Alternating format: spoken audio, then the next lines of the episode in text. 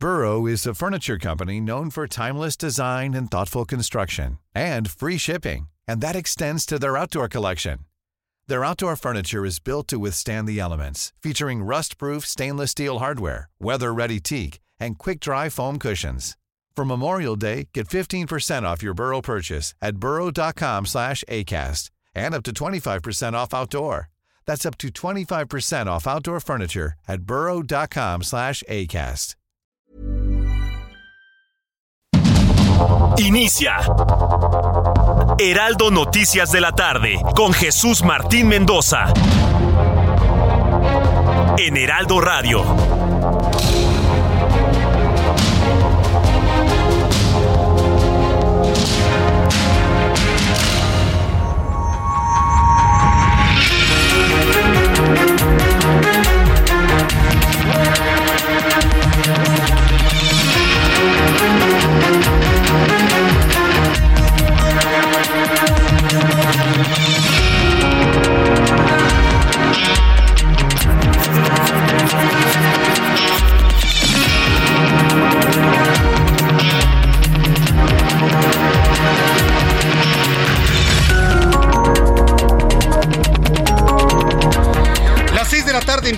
Hora del centro de la República Mexicana. Bienvenidos, me da mucho gusto saludar a través de los micrófonos del Heraldo Radio con la información más importante que ha ocurrido hasta este momento en México y en el mundo. Como siempre le digo, súbale el volumen a su radio, que le tengo la información más importante hasta este momento. Primera noticia del día, hoy martes 13 de diciembre, muere Miguel Barbosa gobernador del estado de Puebla. Murió hoy en la tarde. Si usted no lo sabía, ahora se lo informo. Murió Miguel Barbosa. La tarde de este martes murió a los 63 años el gobernador de Puebla murió en un hospital de la Ciudad de México sin que hasta ahora se especifique el motivo del deceso. Se sabía que estaba muy, muy enfermo de diabetes. Inclusive años atrás, si usted lo recuerda, había perdido uno de sus pies debido a las crisis de diabetes que padecía. Ha muerto Miguel Barbosa, hoy 13 de diciembre. La Secretaría de Gobernación de Puebla, su titular Ana Lucía Gil, va a fungir como gobernador interina hasta que el Congreso designe a un gobernador sustituto. ¿Qué significa esto?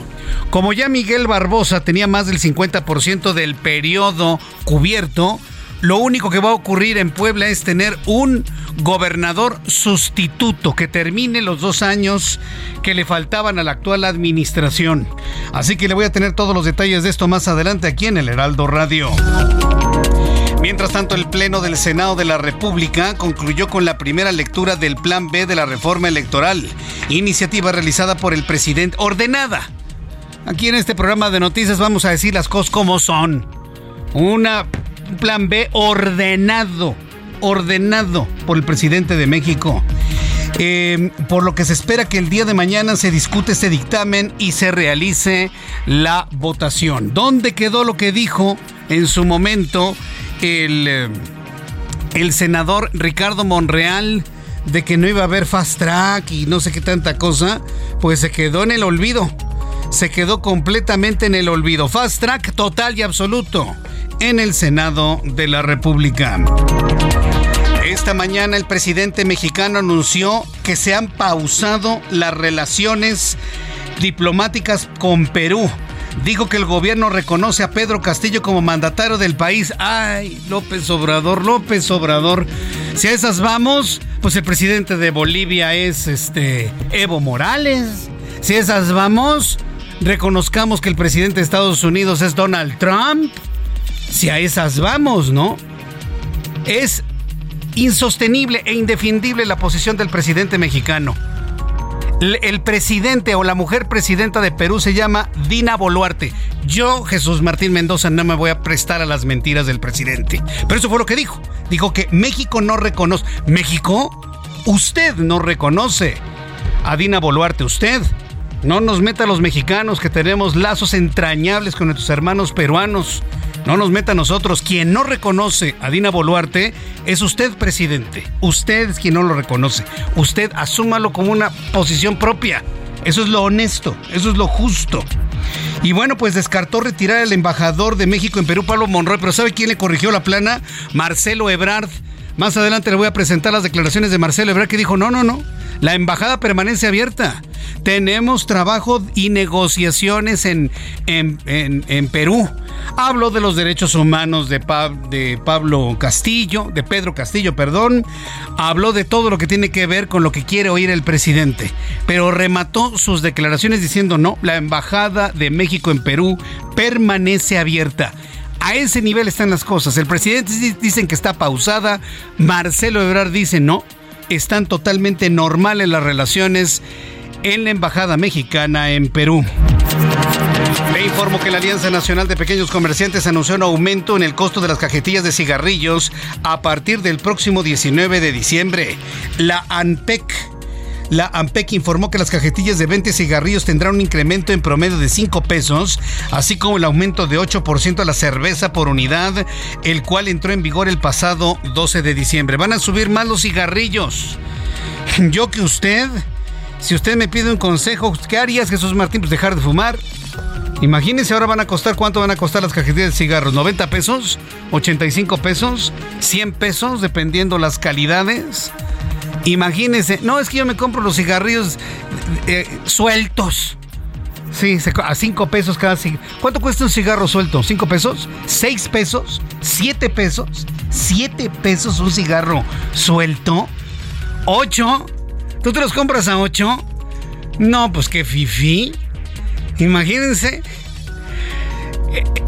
Hasta 10 pesos en el centro de la ciudad me han dicho. ¿Qué significa eso? Que hay personas que a una cajetilla que vale 80, 70 pesos le sacan 160, 200 pesos. Y no lo estoy diciendo como una idea, se lo estoy diciendo para que deje de fumar. ¿Para qué se gasta usted ese dinero? Dígame usted para qué se luego va a tener que gastar más para cuidarse el enfisema pulmonar. Mire, mejor deje de fumar, es la recomendación que le hacemos aquí en el Heraldo. Sí, ya sé, decirlo es fácil, pero sí, sí se puede dejar de fumar. Las fiscalías de la Ciudad de México y del Estado de México, en coordinación con la Policía de Investigación, detuvieron a cuatro personas, tres mujeres y un hombre que extorsionaban a la población de Tamaulipas desde el penal de Santa Marta, Catitla. Los delincuentes se hacían pasar por miembros del crimen organizado exigiendo montos millonarios. Los detenidos serán trasladados a Tamaulipas, donde se va a determinar su situación jurídica hacemos con esa gente, eh? Ni, se reintegran a la sociedad, ni se componen, y ahí estamos tirando dinero para mantenerlos. ¿Qué, hacemos con esas personas que hacen todo esto? Es una discusión enorme, ¿eh? que nadie le ha querido entrar, pero sí parece que el sistema penitenciario ha fracasado en su intento por reintegrar a la sociedad a estas personas. De acuerdo con la clasificación de Forbes, Elon Musk fue destronado como el hombre más rico del mundo por el francés Bernard Arnault, presidente y director ejecutivo de la marca de lujo L'Homme, que incluye unas 70 marcas de moda y cosméticos de Louis Vuitton, Sephora y la joyería estadounidense Tiffany. Elon Musk tiene ahora una fortuna de 181 mil millones de dólares frente a los 191 mil millones de dólares que acumula la familia Arnault. Escuche usted la cantidad de dinero. La familia Arnault tiene 191 mil millones de dólares. Elon Musk tiene 181 mil millones de dólares. Bueno, pues yo le invito para que me diga usted qué es lo que piensa de las posiciones de los hombres y mujeres más acaudalados del mundo. Este martes la selección de fútbol de Argentina se convirtió en el primer finalista de Qatar 2022, tras vencer a su similar de Croacia con un marcador de 3 a 0.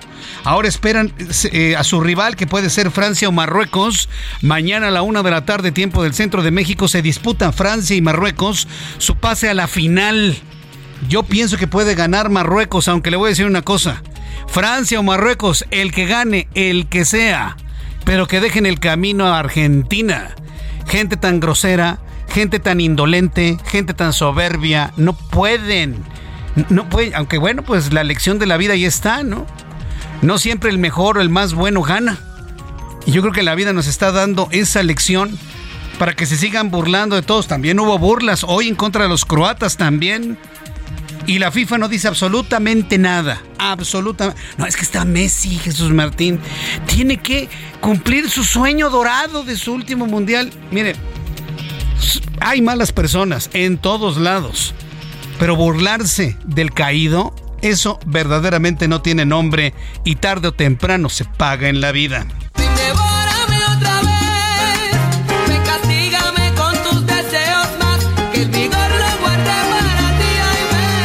Bailado esto en unos 15 años? Aunque no nos guste, ¿no? Pero todos estamos ahí bailando en los 15 años, o en las bodas, o en las fiestas, o en las posadas, esto, ¿no? Ahí estamos moviendo el bote, ¿no? ¿Y quién lo canta? Pues, quién sabe, pero pues lo ponen en las fiestas, ¿no? Bueno, música de salsa. El salsero Lalo Rodríguez, intérprete de Ben, de Ben, devórame otra vez, lo que acabamos de escuchar ha muerto a los 64 años.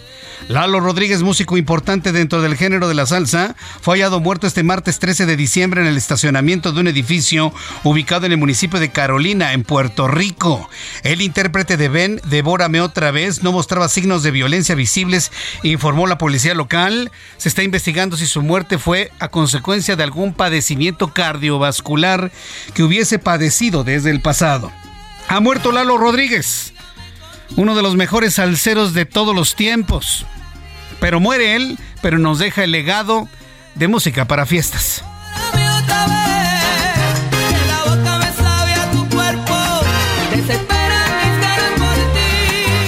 Ya son las 6 de la tarde con 10 minutos hora del centro de la República Mexicana. Escucha usted el Heraldo Radio. Yo soy Jesús Martín Mendoza con las noticias importantes de este día. Vamos con mi compañero Israel Lorenzana, quien nos tiene información del Valle de México. Adelante Israel, ¿en dónde te ubicamos? Jesús Martín, muchísimas gracias. Exactamente en la zona del periférico sur. Vaya problema que se presenta ya en materia vehicular para nuestros amigos que vienen de la zona de San Jerónimo y con dirección hacia insurgentes van a encontrar una larga fila de vehículos, principalmente en los carriles laterales. Aquí no hay muchas alternativas. Hay que, por supuesto, utilizar los centrales, esto con dirección también hacia la zona de Tlalpan. El sentido opuesto, Jesús Martín, la circulación fluye a buena velocidad para nuestros amigos que van con dirección hacia la zona de San Antonio Únicamente paciencia, precisamente en San Jerónimo. Aquí tenemos un asentamiento considerable, superando la circulación mejora, también con dirección hacia el Paseo de la Reforma. Los carriles centrales, sin duda alguna, la mejor alternativa. Jesús Martín, información que te tengo. Muchas gracias por la información, Israel Lorenzana. Hasta luego. Hasta luego, que te vaya muy bien. Alan Rodríguez, gusto en saludarte. ¿En dónde te ubicamos a esta hora? Jesús Martín, amigos, muy buenas tardes. Nos encontramos en estos momentos en Avenida de los Insurgentes con un reporte de vialidad para todos nuestros amigos que se desplazan con rumbo hacia la autopista México-Pachuca. Estará encontrando bastante carga desde la zona del circuito interior hasta la salida de Indios Verdes y en el sentido contrario un poco menos de carga desde la zona de Indios Verdes hasta el cruce con el eje 2 norte. Por otra parte, comentarles que la avenida Paseo de la Reforma presenta buen avance en su tramo desde la zona del Ángel de la Independencia hasta la avenida Hidalgo, esto en ambos sentidos de la circulación. Por lo pronto el reporte que tenemos, tómalo en cuenta. Gracias, que te vea muy bien. Muy buenas tardes, nuestro compañero Alan Rodríguez. Ya son las 6 de la tarde con 12 minutos, hora del centro de la República Mexicana y vamos a revisar qué es lo que sucedía un día como hoy. Hoy es 13 de diciembre y cayó en martes. Hoy es martes 13 de diciembre. ¿Qué sucedía en México, el mundo y la historia? Abra Marriola.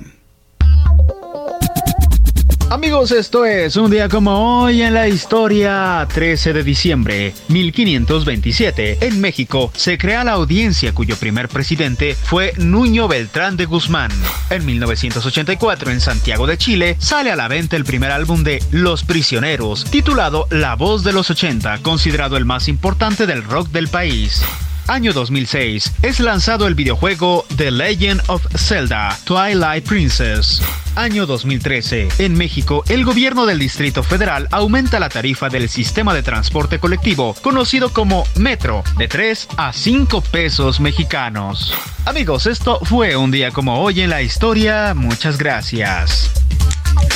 Vaya que sí, es un efeméride, ¿no? Cuando subió el metro de 3 a 5, de, 2 a 5 pesos. No, no, bueno, de 3, ¿verdad? Costaba 3. Es que ya me quedé cuando costaba 2 pesos el boleto. De 3 a 5. ¿Sabe cuándo va a volver a subir el precio del metro? Nunca, jamás. Primero se queda la Ciudad de México sin presupuesto antes que subir el boleto del metro. Uy, sí, se lo pero, se lo aseguro. Y sí, el problema es que tenemos una distorsión económica de tal magnitud que hay personas que no pueden pagar 5 pesos un viaje, ¿eh? y menos dos viajes de 5 pesos, aunque usted no lo crea. E, eso es, eso es una realidad pero totalmente comprobable en nuestro país. Bien, vamos a revisar las condiciones meteorológicas para las próximas horas. Hace frío y va a seguir haciendo un friazo, pero de esos buenos. ¿eh? El Servicio Meteorológico Nacional de la Comisión Nacional del Agua nos informa sobre las condiciones que tendremos en la República Mexicana con la llegada de la segunda tormenta invernal, con el Frente Frío número 16, con una línea seca circulación anticiclónica. El Servicio Meteorológico Nacional informa que durante esta noche y madrugada la segunda tormenta invernal se va a desplazar del norte del país, mientras que el Frente Frío número 16 va a recorrer el norte y noreste del país y en interacción con una línea seca sobre el norte de Tamaulipas, va a generar rachas de viento muy fuertes e intensas con tolvaneras, ambiente diurno frío y nocturno muy frío con heladas sobre entidades del noroeste, norte y noreste del territorio nacional. A su vez se prevé ambiente gélido, lluvias aisladas, probabilidad para la caída de nieve o aguanieve y los efectos se sentirán fundamentalmente en Sonora y en Chihuahua. Fundamentalmente en Sonora y en Chihuahua. A su vez, el ingreso de humedad del Océano Pacífico, Golfo de México y Mar Caribe va a originar lluvias aisladas sobre la península de Yucatán y entidades del occidente, sur y sureste de la República Mexicana. Frente frío número 16 va a ser el que baje la temperatura prácticamente de todo el país para que usted lo tome en cuenta. Y además le doy a conocer el pronóstico del tiempo para las siguientes ciudades. Amigos que nos están escuchando en Tijuana, Baja California, muchas gracias por escucharnos a través de todos los sistemas digitales. También enviamos un saludo a nuestros amigos que nos escuchan en la ciudad de San Diego, California, en Los Ángeles, California, y toda la cantidad de ciudades que hay entre Los Ángeles y San Diego que sintonizan el Heraldo Radio. Amigos, allá en Tijuana, temperatura en este momento 13 grados, mínima 6, máxima 14 en Villahermosa, Tabasco, mínima 22, máxima 30, 27 en este momento en Cuernavaca, mínima 13, máxima 24, 21 en este momento. En la ciudad de Houston, mínima 18, máxima 26, 24 en este momento. Oaxaca, amigos de Oaxaca, mínima 10, máxima 26, 21 en este momento. Mientras que en San José del Cabo, mínima 16, máxima 25, 22 en este momento. Para quienes salen de vacaciones, Orlando, Florida, 18 grados en este momento, mínima 15, máxima 24. En San José del Cabo, bueno, pues la temperatura en este momento en San José es de 22 grados, mínima 16, máxima 25. Y aquí en la capital de la República, el termómetro 19 grados, la mínima 8, friazo mañana temprano, y la máxima 24 grados Celsius.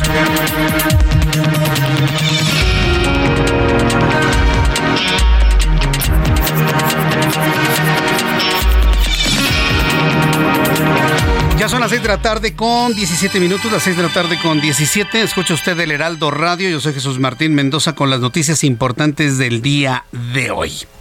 Fíjese lo que son las cosas, esta situación de tratar de minimizar siempre las cosas. Y, lo digo porque todavía en el Heraldo Televisión, Sí, de 2 a 3 de la tarde. Si usted no lo ha visto, le invito para que me acompañe con las noticias en el Heraldo Televisión de 2 a 3 de la tarde. Bueno, pues en el Heraldo Televisión le informaba el boletín que daba a conocer el gobierno del estado de Puebla de que después de que se había sentido mal el fin de semana, el gobernador Miguel Barbosa se encontraba estable y sin complicaciones. Y eso yo se lo compartí a las dos y media de la tarde. Una hora después, el gobierno de Puebla emitía el boletín donde anunciaban y informaba el fallecimiento del gobernador. ¿O fue algo súbito o simple y sencillamente nunca pudo recuperarse al 100%. ¿Cuál es la necesidad de generar una idea que no era la correcta? Murió Miguel Barbosa y nos sorprendió a todos, sobre todo porque a esa hora de la tarde, entre la mañana, el mediodía y las 3 de la tarde, se había informado que el gobernador estaba, pues delicado pero estable, sin complicaciones. Eso se había informado. Y después viene el boletín donde se informa de que había fallecido aquí en la Ciudad de México. ¿Cuántos años tenía el gobernador de Puebla, Miguel Barbosa? Tenía 63 años. Aquejado desde hace mucho tiempo, hace muchos años, por su diabetes controlada. Pero pues mire, hay personas que la diabetes, vaya, si no la controlan, los dejan muy disminuidos en sus capacidades físicas. 63 años tenía Miguel Barbosa Huerta, gobernador de Puebla, quien esta tarde fue trasladado a un hospital de la Ciudad de México donde se había confirmado su fallecimiento sin que se conozca la causa. El presidente mexicano lamentó el fallecimiento de Miguel Barbosa en un mensaje en su cuenta de Twitter. Señaló que ya se comunicó con la señora Rosario, esposa del gobernador acaecido. Agregó que le expresó su tristeza e hizo extensivo su más profundo pésame a familiares, amigos y al pueblo de Puebla, sí, a toda la sociedad poblana que el día de hoy, bueno, pues se conduelen por la muerte de su gobernador. En tanto, el Pleno de la Cámara de Diputados, a petición del coordinador de la bancada de Morena, Ignacio Mier, guardaron un minuto de silencio por la muerte del gobernador de Puebla, Miguel Barbosa. Por otra parte, el secretario de Relaciones Exteriores, Marcelo Ebrard, envió un mensaje de condolencia en sus redes sociales donde escribió, muy sensible pérdida ha traído consigo el fallecimiento de Miguel Barbosa, gobernador de Puebla, compañero de mil batallas. Mis condolencias a Rosario, familiares y amigos, descanse en paz. Finaliza el mensaje del secretario de Relaciones Exteriores, Marcelo Ebrard. Del mismo modo, el presidente de la mesa directiva en la Cámara de Diputados, Santiago Krill, expresó sus condolencias a la esposa de Miguel Barbosa, Rosario Orozco, a sus hijos. Recordó que fue diputado federal del 2000 al 2003 y senador de la República del 2012 al 2018, así como presidente del Senado. Finalmente, los coordinadores de los grupos parlamentarios del PAN, Jorge Romero Herrera del PRD, Luis Cházaro, expresaron sus condolencias a amigos y familiares de Miguel Barbosa, fallecido el día de hoy en la Ciudad de México, así como legisladores del Partido del Trabajo y el Partido Verde Ecologista, quienes también se unieron a la pena que embarga la familia Barbosa el día de hoy.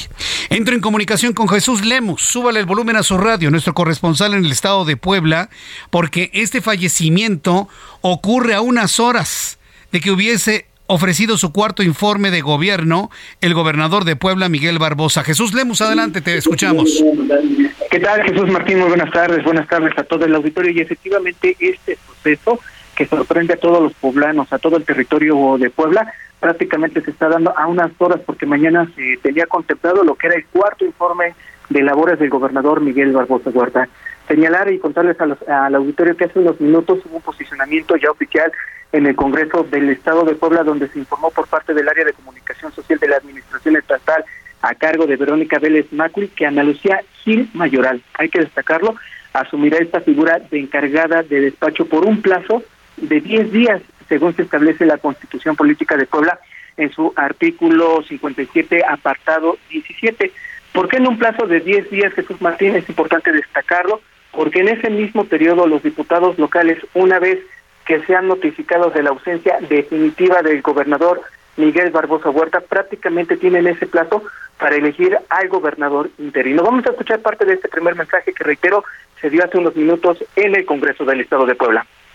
Como lo dispuesto por la ley, la secretaria de Gobernación, Ana Lucía Gil Mayoral, asumirá la condición de encargada de despacho del gobernador del Estado de Puebla.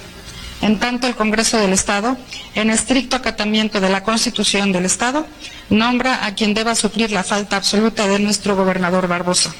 Por tal motivo, y en virtud de que el Congreso del Estado se encuentra reunido celebrando un periodo de sesiones ordinarias, en las próximas horas se notificará al Congreso del Estado para que proceda conforme a lo dispuesto por el artículo 57, fracción 19 de la Constitución Política del Estado Libre y Soberano de Puebla. Segundos más tarde, después de este mensaje, también se confirmó que en las siguientes horas habrá homenajes de cuerpo presente para el gobernador Miguel Barbosa Huerta. El primero de ellos arrancará en punto de las nueve de la mañana en la sede oficial del Congreso del Estado de Puebla.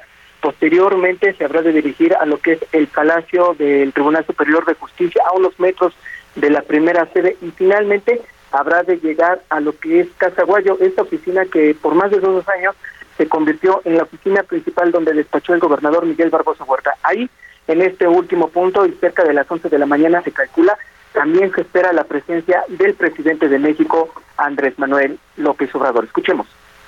Mañana se habrá de celebrar un homenaje de cuerpo presente aquí en el Congreso del Estado a las 9 de la mañana, posteriormente en el Palacio de Justicia a las 9.45 y finalmente llegaremos a su amada Casa Guayo a las 11.30 de la mañana, donde se espera la asistencia del señor presidente de la República, Andrés Manuel López Obrador. Las exequias serán en la capilla mayor del velatorio Camino al Cielo, una vez que arribe el cuerpo a esta ciudad.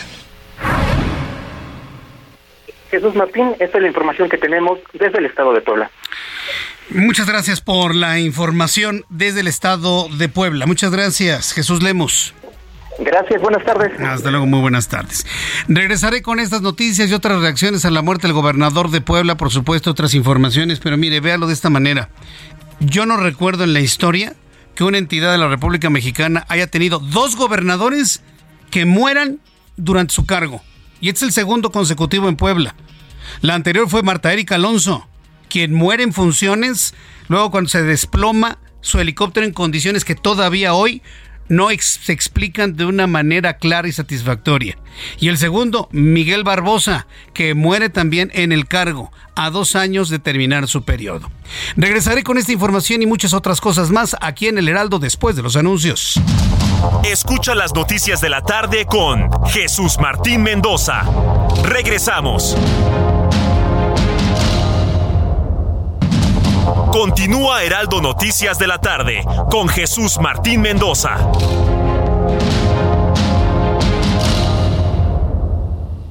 Oigan, amigos del Heraldo Radio, ¿sabían que más de 30 millones de personas guardan sus ahorros en casa? Y eso es muy peligroso. Aparte de que aumenta el riesgo de pérdidas y robos, tu dinero va perdiendo valor por la inflación. Es mejor una institución confiable y regulada que pague buenos rendimientos.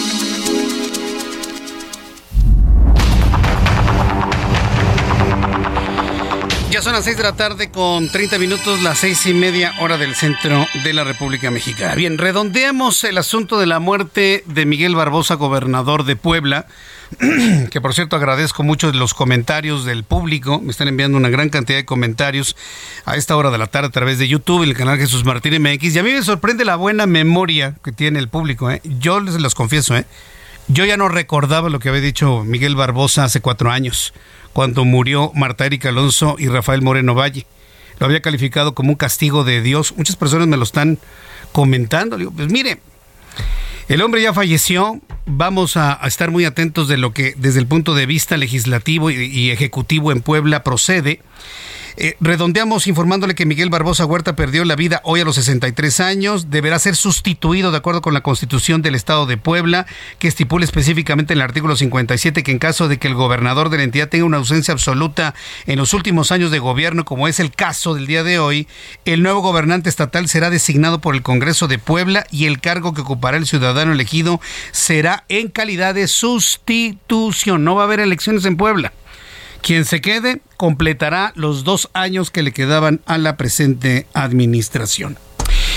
Vamos a otras noticias y tiene que ver con todo el asunto electoral y las modificaciones a las leyes secundarias para el Instituto Nacional Electoral. Ha concluido la primera lectura del Plan B de la reforma electoral en el Senado. Durante la sesión de este martes, en el Senado de la República se realizó la primera lectura de la iniciativa presidencial denominada Plan B sobre temas electorales, por lo que los legisladores esperan que mañana este dictamen se discuta y se realice la votación en el Pleno de la Cámara de Senadores. Tengo en la línea telefónica Kenia López Rabadán, senadora por Acción Nacional. Estimada Kenia, gracias por tomar la comunicación esta tarde. ¿Qué tal, querido Jesús Martín? Sin lugar a dudas, un día pues de mucho debate, efectivamente aquí en el Senado de la República, porque empezamos el día con una manifestación pacífica, que por cierto no dejaban entrar a los manifestantes al Senado de la República, algo inentendible, por cierto, una pedían la entrada a una comitiva, y bueno, pues ya sabes que aquí en el Senado de la República algunos senadores se sienten dueños de la institución, pero bueno, sin lugar a dudas el día de mañana va a ser eh, un día largo, de mucho debate, y claramente de una eh, posición de ideas distintas y distinguibles. Me refiero a la posición del gobierno y por otro lado la posición que eh, el PRD y Movimiento Ciudadano hemos eh, dicho públicamente que pues es la defensa del INE, de las instituciones y del Estado de Derecho. Ahora, eh, López Rabadán, ¿qué, ¿cuál es la prisa que tiene el Movimiento de Regeneración Nacional? Eh, me sorprende la velocidad con lo que va esto. Vaya, ni siquiera Ricardo Monreal, que de alguna manera parece por momentos que es una especie de dique, ha podido detener esta aplanadora en la que se ha convertido, pues todos los seguidores de López Obrador convertidos en legisladores. ¿Cuál es la prisa que tiene Morena para esto? Eh? Sin lugar a dudas, la prisa que tienen es quedar bien con el presidente de la República y cumplirle sus caprichos. Es esa, ¿eh? literalmente, después de que no pudieron con el plan A, que el, plan A era pues eh, destruir a una institución como el INE, cambiar, no solamente cambiarle de nombre, sino mermarle facultades. Una vez que no lograron eso porque no tuvieron las dos terceras partes, pues hubo, se recibió esta pésima noticia de que tendrían un plan B. Es justo el que ahora está discutiéndose en el Senado de la República, que por cierto fue aprobado de la manera más desafiada, sin cumplir el procedimiento parlamentario en Cámara de Diputados. Ya sabes, este queda bien de los diputados de Morena y sus aliados con el presidente de la República. Y ahora, bueno, pues ahora toca el Senado de la República. Aquí, en estricto sentido, sí se están cumpliendo el proceso parlamentario, pero lo que no se está cumpliendo es el sentir de los cientos de miles de mexicanos que salimos a marchar justamente hace un mes para decirle a las instituciones el INE no se toca. Tienen una necesidad, eh, yo diría, ominosa estos legisladores de Morena por quedar bien con López Obrador y ante esas instrucciones terribles, por cierto, de Palacio Nacional, pues mañana estaremos eh, dando un debate. Ellos tienen los votos, nosotros tenemos la razón. Parece que esto, bueno, hubo 70 modificaciones al documento. ¿Realmente mitigan un poco la intentona de amarrarle las manos al Instituto Nacional Electoral, Kenia? Mira, son cinco leyes las que se modifican, incluso una ley que se crea.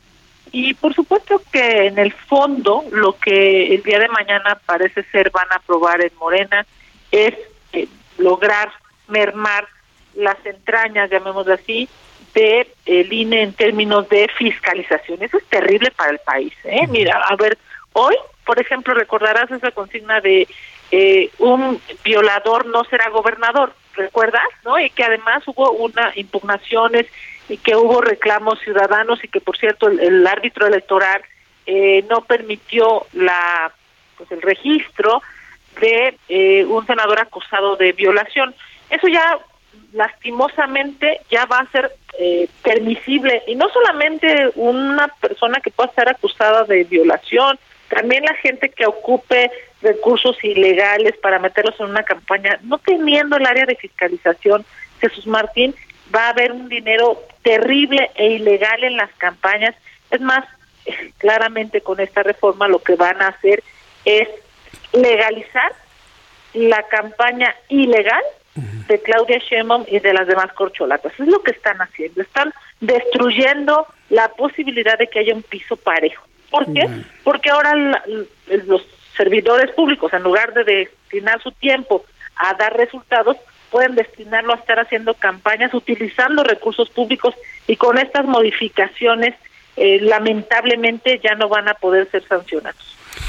Kenia López Ramadán, todo parece indicar que se va a concretar este golpe certero al Instituto Nacional Electoral, no me queda la menor duda. Aquí la pregunta es, ¿qué podemos hacer con lo que nos quede? Es decir, en 2024 va a tener la oposición la suficiente fuerza, aún con esas condiciones, de ganar la elección presidencial? Yo estoy segura que sí. Estoy absolutamente segura que esta es un golpe, sin lugar a dudas, a la institución, que este plan B dañino, operado, orquestado desde Palacio Nacional, no va a derrumbar lo que durante muchos años nos ha costado construir como mexicanos y es nuestra democracia. Por supuesto que va a haber, sin lugar a dudas, una merma del INE, pero las elecciones, además de todas las personas que trabajan en el instituto, la hacen miles de mexicanos a lo largo y ancho del país que van a las casillas, que cuentan los votos, que llenan eh, las actas diciendo la verdad sobre cuántos votos tuvo cada partido. Y esa gran ola ciudadana, por supuesto que va a continuar y yo estoy absolutamente segura que en 2024 podemos dar una gran, gran batalla electoral los mexicanos que queremos un mejor país. Es evidente que el observador no se va a salir con la suya. Es terrible que ocupen su mayoría, la mayoría que tienen en el Senado y en la Cámara de Diputados, para destruir a las instituciones y no para crear beneficios para los mexicanos. En fin, esto nos tocó vivir con este gobierno, yo diría, inhumano. Es eh, algo terrible en términos institucionales, pero por supuesto que vamos a salir adelante. Bien, Kenia, pues muchas gracias por esta información y nos mantendremos al pendiente de lo que ocurra en el Senado de la República. Muchas gracias, Kenia. Muchísimas gracias a ti, a tu auditorio y por supuesto que seguiremos siendo la voz de millones de mexicanos aquí en el Senado de la República. Un abrazo. Somos millones. Gracias, Kenia. Hasta luego. Kenia López Rabadán, senadora de la República. Sí, somos millones. Que queremos. Mire, la palabra cambio está tan prostituida que no la voy a usar. Somos millones los que queremos un viraje. Urgente, ya.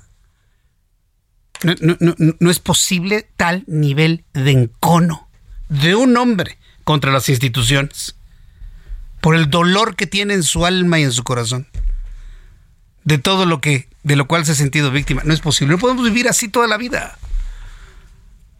Y que, que quede claro, nosotros no somos ni Bolivia, y no somos ni Venezuela, y no somos Cuba. Ahorita dicen, no, nuestro destino es ser como Venezuela. No, nosotros no somos venezolanos. Quítese eso de la mente. Tampoco somos bolivianos, tampoco somos cubanos. Somos mexicanos. Y lo que suceda en esta tierra tiene que escribir páginas nuevas en la historia. Para bien o para mal, lo que sea. Pero dejemos de estarnos comparando con países que han padecido y han sufrido el advenimiento de la izquierda de ultra, la ultraizquierda, que ya lo vimos, ¿no? Entonces, dejemos de estarnos comparando y vaya metiéndose a la idea y vaya usted ya desde este momento diciéndole a la gente, todos tenemos que ir a votar en 2024. Y olvídense de Coahuila y del Estado de México. En 2024. Una votación pero avasalladora. Nada de que, ay, nunca le hacen caso al voto, ¿pa' qué voy? ¿Para qué voy? esa es la, la, posición más cómoda. Y si usted anda con esa idea de no votar, entonces mire que nos gobierne quien sea. La culpa entonces no va a ser de quien gobierne, va a ser de usted por su apatía. Son las 6 de la tarde con 41 horas del centro de la República Mexicana. Precisamente de estas posiciones inexplicables. Bueno, pues esta mañana el presidente mexicano anunció que está pausada la relación con Perú. Eso dice él. Después Marcelo Ebrard lo desmintió y dijo que no, que la embajada de México en Perú sigue funcionando. Además dijo que su gobierno reconoce a Pedro Castillo como mandatario de ese país y no a Dina Boluarte. Afirmó que se debe respetar la decisión de las urnas de los ciudadanos que votaron porque Pedro Castillo sea el presidente de ese país, aunque sea un golpista, aunque esté acusado de estar involucrado en el crimen organizado, presidente. ¿Desde cuándo el gobierno de México defiende a presuntos implicados en delitos en sus países? Como por qué tenemos que defender a un hombre que está acusado en Perú de diversos delitos. ¿Por qué meter las manos al fuego por ese señor? Nada más porque es de izquierda, nada más porque se los ordena el foro de Sao Paulo. No me vengan con eso, por favor. Pero bueno, eso fue lo que dijo el presidente. Esta es la segunda ocasión en la que el presidente mexicano pone en pausa la relación con el país. La primera vez fue con España y así lo comentó el día de hoy. Nosotros lamentamos mucho lo que está sucediendo, sobre todo por el sufrimiento del pueblo hermano del Perú, porque esto de una u otra forma se origina arriba. Lo del reconocimiento no existe en la diplomacia mexicana. Este es contraria a nuestros principios de política exterior. Es contrario a sus principios, a los de él que no meta al pueblo mexicano porque nosotros no le hemos dado ninguna autorización para que hable por nosotros frente a Puebla, perdón, frente a Perú. ¿O sí? Eso fue lo que comentó el presidente. ¿Sabe quién le corrigió la plana al presidente? Su secretario de Relaciones Exteriores, Marcelo Ebrard. Tímidamente, así, con el cuidadito para que no se enoje el señor del palacio. Pero acaba de confirmar Marcelo Ebrard que la embajada mexicana permanece abierta en Perú y mantener una embajada abierta en Perú, ¿qué significa? Pues el reconocimiento de la actual presidenta Dina Boluarte, por supuesto. Noemí Gutiérrez, reportera del Heraldo Media Group y nos informa. Adelante, Dina. Ah, perdón, adelante, Noemí. Muy buenas tardes.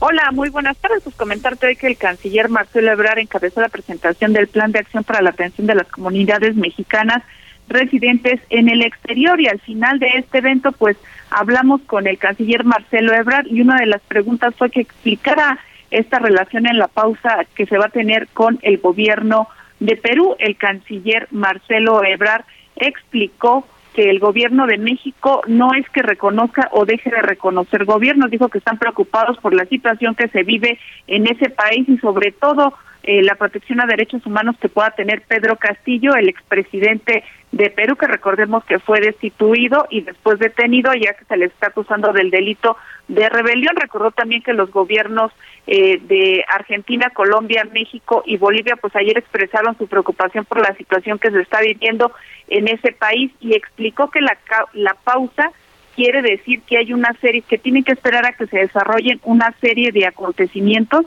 para ver qué resultado se va a tener allá y también textualmente dijo, México mantiene su embajada, estamos ahí dando todos nuestros servicios, incluso recordó que hoy la Cancillería, la Cancillería de Perú pues los llamó para tener algunas consultas y dijo que la situación es muy compleja y pues habría que esperar cómo se desarrolla la situación. Y también recordemos que en la mañana se le cuestionó al presidente Andrés Manuel López Obrador si retiraría al embajador Pablo Monroy. El, el, presidente dijo que no, que el embajador se mantiene allá en Perú, pero pues también recordemos que con España pues también se puso una pausa en las relaciones y pues finalmente no pasó mayores este asunto, y pero está muy convulsa la situación en Perú y pues veremos cuál será el resultado que se tiene y sobre todo ver cómo se va a entregar esta presidencia pro tempore de la Alianza del Pacífico que de acuerdo a lo que se establece tendría que empezar a partir de enero, pero pues no se ha hecho esta entrega formal y ver también qué mecanismo se va a llevar a cabo, Jesús Martín. Bien, pues muchas gracias por la información, Noemí Gutiérrez. Buenas tardes. Gracias, buenas tardes. Pues ahí tenemos a un Marcelo Ebrar corrigiendo la, la plan. Sí, muy, muy, muy cuidadoso, ¿eh? muy cuidadoso. Sí, los derechos humanos de Pedro Castillo. Sí que hay que ver de qué manera este podemos eh, reconocer o no reconocer, no estamos para reconocer o no reconocer gobiernos, pero nuestra embajada sigue. Las relaciones siguen, los servicios consulares continúan, nuestro embajador se mantiene en Perú. Las declaraciones de un aspirante a la presidencia de México en 2024. Esto a mí me parece muy significativo porque estamos hablando de un no, presidente, no, no vamos a cerrar, no vamos a poner en pausa las relaciones. Nada más porque lo dice el presidente se tiene esto que ir al legislativo también. Entonces, hoy aclaró la plana Marcelo Ebrard, no hay ningún tipo de pausa en las relaciones con Perú. Se le reconoce oficialmente, institucionalmente a Dina Boluarte como la presidenta de Perú. ¿Por qué? Pedro Castillo ya no es el presidente, lo destituyó su Congreso. Lo que pasa es que López Obrador no quiere reconocer un procedimiento así, porque no quiere que algún presidente de Latinoamérica le pase lo mismo. Pero en Perú, el Congreso destituyó a este señor por no ser apto, por no ser moralmente apto, por tener seis denuncias de corrupción y una por rebelión. Y a ese sujeto lo queremos defender, bueno, lo quiere defender el gobierno de López Obrador. Por favor, ¿en qué cabeza cabe? ¿En qué nos hemos convertido en México? Eh? defender a un golpista, defender a un individuo perseguido por actos de corrupción. Ya los congresistas peruanos le están exigiendo a México, a Bolivia, Argentina y Venezuela que se abstengan de intervenir en asuntos internos de Perú. Son las 6 de la tarde con 47 minutos hora del centro de la República Mexicana. ¿Sabe quién no ha dicho ni pío de todo este conflicto? Estados Unidos. Estados Unidos está sentadito, así como que viendo cómo se pelean. Y yo creo que Joe Biden hasta dibujando una sonrisa, ¿no? Y de todo lo que diga no le van a entender absolutamente nada. Entonces, para poder entender lo que puede estar diciendo en estos momentos un Joe Biden, un secretario de Estado, Anthony Blinken, pues lo importante es saber hablar inglés y hablarlo bien y entenderlo bien. Y yo creo que la idea es empezar de una vez por todas. Carlos Guillén, director de COE, bienvenido. ¿Cómo estás, mi querido? ¿Cómo estás, Jesús Martín? Un gusto saludarte aquí en tu programa. Buenas Gracias tardes. por estar aquí con nosotros. Gracias. Pues estamos a muy buen tiempo, aunque esté el fin del año, de empezar a aprender inglés, ¿no? Hay que ganarle al 2023, Jesús Martín. Muy bien. ¿Cuántas, ¿Cuántos propósitos se nos han ido de las manos por dejarlo hasta el final? ¿Cierto? Sí. Entonces, COE es hablar inglés de una manera natural, de una manera fácil. Es un método diferente, no tradicional. Te enseñamos primero a hablar, tal cual como un niño, después a leer y escribir, y hasta el último la tediosa y aburrida gramática. No nos inventamos niveles de inglés tampoco. Es un método que te va a garantizar el aprendizaje, te va a ayudar a pensar en inglés para poderlo hablar. Utilizamos programación neurolingüística. Si habías escuchado hablar del tema. Sí, por supuesto. Es yo creo que de lo más avanzado que existe porque eso personaliza la, la formación, ¿no? Exactamente, el estilo de aprendizaje de cada persona. Todos aprendimos de distinta manera, Jesús Martín. Hay gente que aprende de manera visual, de manera auditiva o de manera kinestésica. O sea, dependiendo del canal de aprendizaje, pues va a ser más fácil, práctico, divertido, en menos tiempo con resultados. Por ejemplo, en la universidad, ¿cuánta gente que estaba con un maestro enfrente en, terminaba la clase, la mitad aprendió, la otra mitad no le entendió? Eso se debe al canal de aprendizaje. ¿Sí? Si tú eres más visual, pues vamos a enfocarlo de manera visual. Talleres online, 100% virtuales, en vivo y en directo, Jesús Martín. Llevamos 13 años trabajando de manera virtual, 33 años a nivel Latinoamérica, capacitando ejecutivos, profesionistas, empresarios, personas que no tienen tiempo, que se les ha negado el inglés o que lo quieren perfeccionar. ¿Qué te parece? Me parece muy bien. Fíjate que algunas personas me preguntaban, es que nos dicen en COE que nos enseñan a hablar en inglés. ¿Cómo, es ese proceso de, la enseñanza para aprender a hablar primero? Exactamente. Tenemos método, el método Fast and Easy, que es un método diferente, no tradicional, donde primero te vamos a enseñar a hablar. Es un método 100% conversacional práctico, vivencial. Es decir, tenemos diferentes talleres online, por ejemplo, el taller de música, taller de vocabulario, de conversación. Imagínate, en situaciones reales de la vida cotidiana, hablar que estás en el aeropuerto, que estás de viaje, en los negocios, ¿cierto? Con la familia. O sea, la primera experiencia cuando yo me eh, enlace a COE es estar hablando ya y que me digan cómo se pronuncia, estar oyendo. Ay, qué padre. Es vivir la experiencia COE. está muy bien. Así es, atención personalizada, grupos reducidos. Tenemos vocabulario técnico en tres, cuatro profesiones, Jesús Martín. Lo que es negocios, aviación, Fuerzas Armadas y medicina. Imagínate el, el, sector salud hoy en día, cuántos modismos y tecnicismos necesita un doctor, por ejemplo. Sí, ahora con tantas enfermedades que hay. Exactamente. Es importante revisar textos en inglés también, ¿no? Exactamente. Tenemos también nuestra plataforma en línea que tú te conectas en tiempo real y puedes programar el día y la hora de acuerdo a tus actividades. O sea, no vas diario, pero programas un promedio semanal de asistencia de dos a tres horas promedio a la semana. Si tú le quieres dedicar más tiempo, lo puedes hacer dependiendo tu avance y dependiendo tu tiempo. ¿Qué horarios de lunes a domingo tenemos libres? Todos esos horarios para que puedas reservar. Todo en línea. Nos están preguntando el número telefónico. ¿A claro qué número deben comunicarse? Voy a este dar el teléfono porque voy a dar una promoción espectacular. Es el 5555 020252. 5555 0202 52. También voy a agregar algo importante atención personalizada, grupos reducidos de uno máximo ocho personas y no importa en qué nivel tú ubiques de inglés. Mucha gente también, yo he atendido, gente de tu público que escucha Heraldo Radio, gente de, de 50, 60, 70 años, me dicen, Carlos, ¿puedo yo aprender el inglés? Totalmente de acuerdo, porque es un método natural. Primero hablar, segundo leer y escribir y hasta el último la tediosa y aburrida gramática.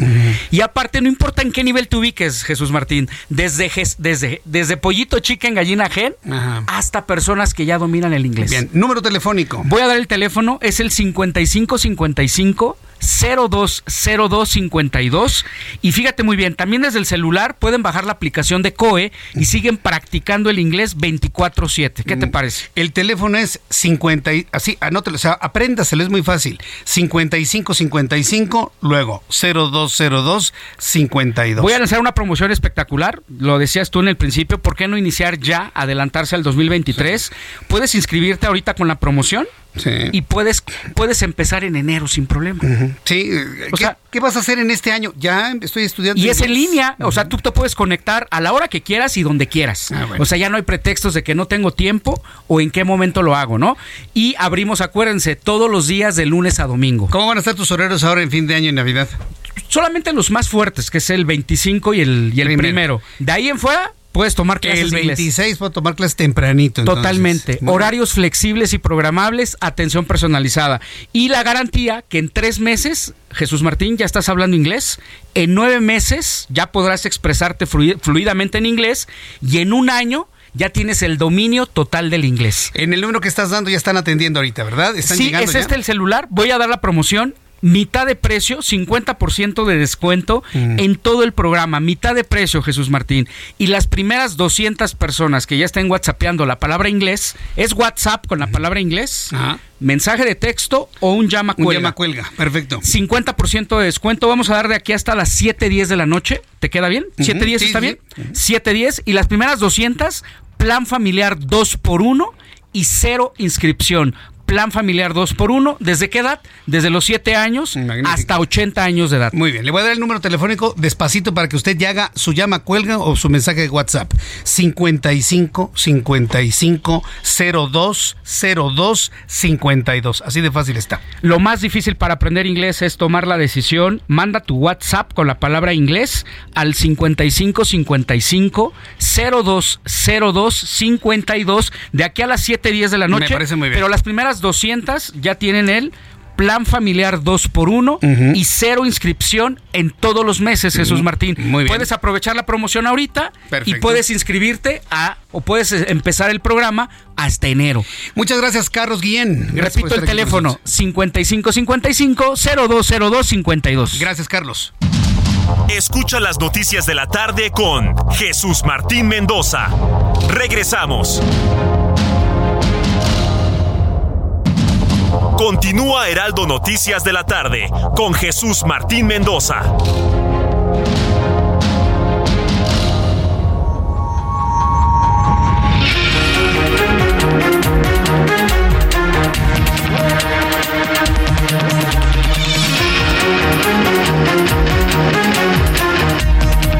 Ya son las 7 en punto, las 19 horas en punto hora del centro de la República Mexicana. Le presento un resumen con las noticias más importantes en el Heraldo Radio. Polémicas declaraciones esta mañana de Hugo López Gatel, secret- subsecretario de Salud del Gobierno Federal. El secre- subsecretario de Prevención y Promoción de la Salud exhortó a los jóvenes sanos, a los jóvenes sanos, a que no se vacunen. El subsecretario de Prevención y Promoción a la Salud, Hugo López Gatel, eh, le pidió a los jóvenes sanos a que no se vacunen contra la influencia estacional. Esto con el fin de permitir que las personas que realmente necesitan recibir esta vacuna no se vean perjudicadas, indicó el funcionario, quien además pidió a las personas vulnerables como embarazadas, personas mayores, acudir a los centros de salud a recibir la vacuna contra influenza. Eh, eh, le digo, es una declaración polémica porque lo que está pidiendo Hugo López Gatel es, bueno, lo que está diciendo es que no hay suficientes vacunas en México. No hay suficientes vacunas y buscan privilegiar a los grupos más vulnerables. ¿Sí? Ese es el punto. Buscan privilegiar a los más vulnerables. Pero pidiéndole a otras personas con el mismo derecho a la salud a que no se vacunen, así lo planteó el todavía subsecretario de Salud. A toda la población a vacunarse de influenza, teniendo muy claro que no es una vacuna de uso generalizado. Es una vacuna que se destina a personas adultas mayores de 60 años, personas o niños y niños que tienen menos de 5 años, entre 6 meses y 5 años, mujeres embarazadas, muy importante, mujeres embarazadas que se vacunen contra la influenza y personas que tienen ciertas enfermedades que también hemos comentado muchas veces, diabetes, hipertensión, enfermedad cardiovascular o pulmonar crónica. Esto lo enfatizo porque lo que vemos generalmente, no solo este año, sino en general, es que las personas jóvenes saludables acuden a los puestos de vacunación contra influenza y esto les quita la oportunidad a las personas que realmente se benefician Más fácil decir, no tenemos vacunas suficientes contra influenza. Hacemos un llamado para que las personas de sectores vulnerables se vacunen primero y los demás después. Estoy diciendo exactamente lo mismo, pero sin la falta de cuidado, sin la falta de humanidad que siempre ha mostrado este señor, Hugo López Gatel. Bueno, en otras noticias, aquí en el Heraldo Radio, bueno, pues estamos muy atentos de cuál va a ser la situación que va a prevalecer en, en Perú. Hoy el presidente de México aseguró que la relación con Perú se encontraba pausada. Sin embargo, el secretario de Relaciones Exteriores confirmó lo contrario. Aseguró que se mantiene abierta nuestra embajada de México en Perú. La tarde de este martes murió a los 63 años Miguel Barbosa, gobernador de Puebla. Murió en un hospital de la Ciudad de México sin que hasta el momento se especifique con detalle. Sabíamos que estaba muy enfermo, pero no se ha detallado la causa de su deceso. La Secretaría de Gobernación de Puebla, su titular Ana Lucía Gil Mayoral, fungirá como gobernadora interina, según lo que establece la Constitución poblana, por un lapso de 10 días para determinar quién será la persona que sustituya en el cargo a Miguel Barbosa. Va a ser una sustitución va a ser una sustitución. No habrá, no habrá elecciones para un nuevo gobernador debido a que ya se ha cumplido más del 50% del periodo actual. Kenia López Rabadán, senadora de Acción Nacional, informó en entrevista con el Heraldo Radio, con nosotros hace unos instantes, que en caso de aprobarse el plan B de la reforma electoral, ahora los servidores públicos podrán hacer campañas electorales utilizando recursos públicos sin recibir sanciones. Agregó que el proceso legislativo de este dictamen está cumpliendo con el proceso parlamentario en el Senado. Sin embargo, le da la espalda a los millones de mexicanos que marchamos en favor del INE el 13 de noviembre. Esto dijo Kenia López Rabadán la campaña ilegal de Claudia Sheinbaum y de las demás corcholatas. Es lo que están haciendo. Están destruyendo la posibilidad de que haya un piso parejo. ¿Por qué? Porque ahora los servidores públicos, en lugar de destinar su tiempo a dar resultados, pueden destinarlo a estar haciendo campañas, utilizando recursos públicos y con estas modificaciones eh, lamentablemente ya no van a poder ser sancionados. Se recibió esta pésima noticia de que tendrían un plan P, que por cierto fue aprobado de la manera más desafiada sin cumplir el procedimiento parlamentario en Cámara de Diputados. Ya sabes, este queda bien de los diputados de Morena y sus aliados con el presidente de la República. Aquí en estricto sentido sí se están cumpliendo el proceso parlamentario, pero lo que no se está cumpliendo es el sentir de los cientos de miles de mexicanos que salimos a marchar. También en este resumen de noticias le informo que sin debate previo por unanimidad de 449 votos, el Pleno de la Cámara de Diputados aprobó la convocatoria al proceso de elección de los cuatro consejeros del Instituto Nacional Electoral para el periodo 2023-2032, en sustitución de Lorenzo Córdoba, Adriana Favela, Roberto Ruiz, Ciro Murayama, quienes concluyen su encargo el 3 de abril de 2023. La Secretaría de Obras y Servicios de la Ciudad de México informó que a partir de hoy hasta el 5 de enero de 2023 se mantendrán cerrados los carriles laterales del circuito interior en el sentido de oriente a poniente, es decir, la que va del aeropuerto de la Ciudad de México a La Raza, esto como parte de los trabajos de construcción del puente vehicular Gran Canal. Le informó que murió el señor Alejandro Luna, arquitecto y escenógrafo mexicano. Murió a los 83 años de edad. ¿Quién es Alejandro Luna? El papá de Diego Luna, actor mexicano muy exitoso y actualmente protagonista de una de las sagas de Star Wars Andor. El papá de Diego Luna murió hoy a los 83 años, informó Alejandra Frausto, titular de la Secretaría de Cultura.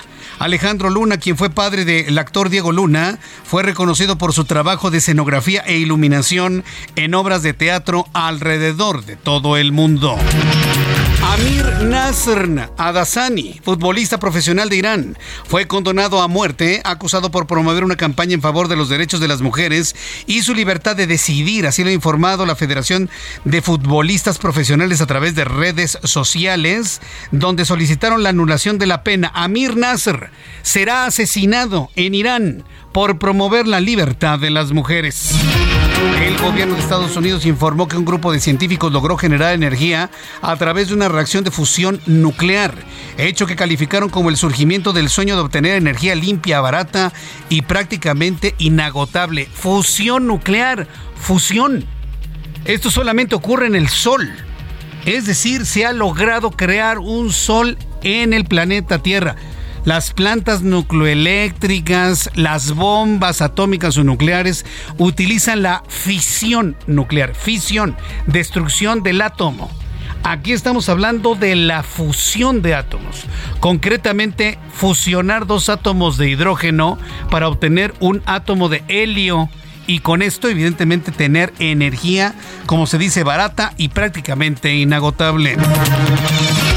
Un estudio hecho por la Universidad Hebrea de Jerusalén en Israel informó que la cantidad de espermatozoides ha disminuido en un 50% por mililitro en el semen de los hombres en los últimos años debido a problemas de obesidad abuso de drogas, abuso de alcohol y tabaco, aumento en las ETS y por mantener las computadoras en los regazos, lo que genera calor en los genitales.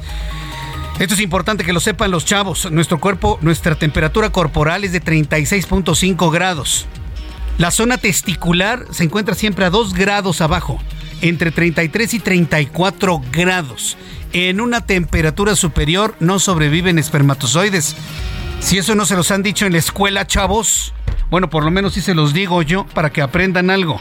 Mantengan lejos de, sus, de su entrepierna los teléfonos celulares, las computadoras y toda fuente de calor. No se metan drogas, no consuman alcohol. Y bueno, pues de esta manera tendrán una salud reproductiva en el momento que así lo deseen. Son las noticias en resumen. Le invito para que siga con nosotros. Le saluda Jesús Martín Mendoza.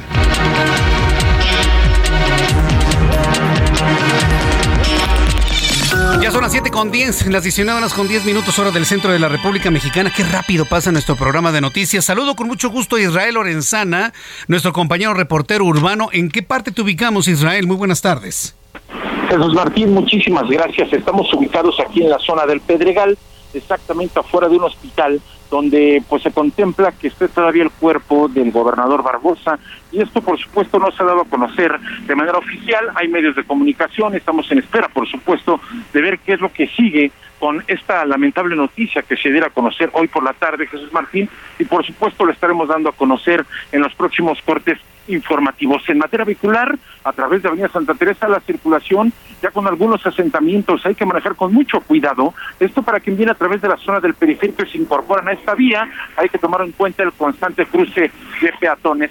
El sentido opuesto a Jesús Martín con dirección hacia el periférico sin ningún problema, a muy buena velocidad para nuestros amigos que van con dirección hacia la Avenida de los Insurgentes. Jesús Martín, la información que te tengo. Muchas gracias por la información, Israel. Hasta luego. Hasta luego, que te vaya muy bien. Alan Rodríguez, qué gusto saludarte. ¿En dónde te ubicamos a esta hora de la noche? Jesús Martín, amigos, muy buenas noches. Avenida Antonio Caso presenta carga por el cambio de luces del semáforo desde la zona de Ignacio Ramírez hasta el cruce con el circuito interior y en el sentido contrario la avenida Sullivan con asentamientos desde el circuito interior hasta el cruce con la avenida de los insurgentes. Por otra parte, la avenida Bucareli presenta carga desde el cruce con la avenida Paseo de la Reforma hasta la zona de Chapultepec y en su continuación la avenida Cuauhtémoc, la vialidad mejora hasta el cruce con Río de la Loza, hasta el cruce con el eje 4 Sur, la avenida Sola. Es el reporte que tenemos, tómelo en consideración. Muchas gracias por la información, Alan. Hasta luego, muy buenas noches. son las 7 con 12, las 19 horas con 12 minutos, horas del centro de la República Mexicana. Vamos al tema que estábamos esperando, por supuesto. Yo no puedo creer, bueno, sí lo puedo creer porque pues Argentina es Argentina. Qué forma de triunfar los argentinos. Roberto San Germán, gusto en saludarte, bienvenido. ¿Qué tal, qué tal, mi querido Jesús Martín? Buenas noches y buenas noches a la gente que nos Yo le iba a los croatas. Mucha gente le íbamos a los croatas, pensábamos que iba a ser más difícil, pero no, simplemente con el primer error que tuvieron, ahí se quedó un defensa central colgado y pues viene la jugada del penal. En algunos medios está muy discutida, sobre todo en Europa. Eh, gente que no le va a Messi. Por Textualmente dicen que no era penal, aunque se ve una jugada muy clara.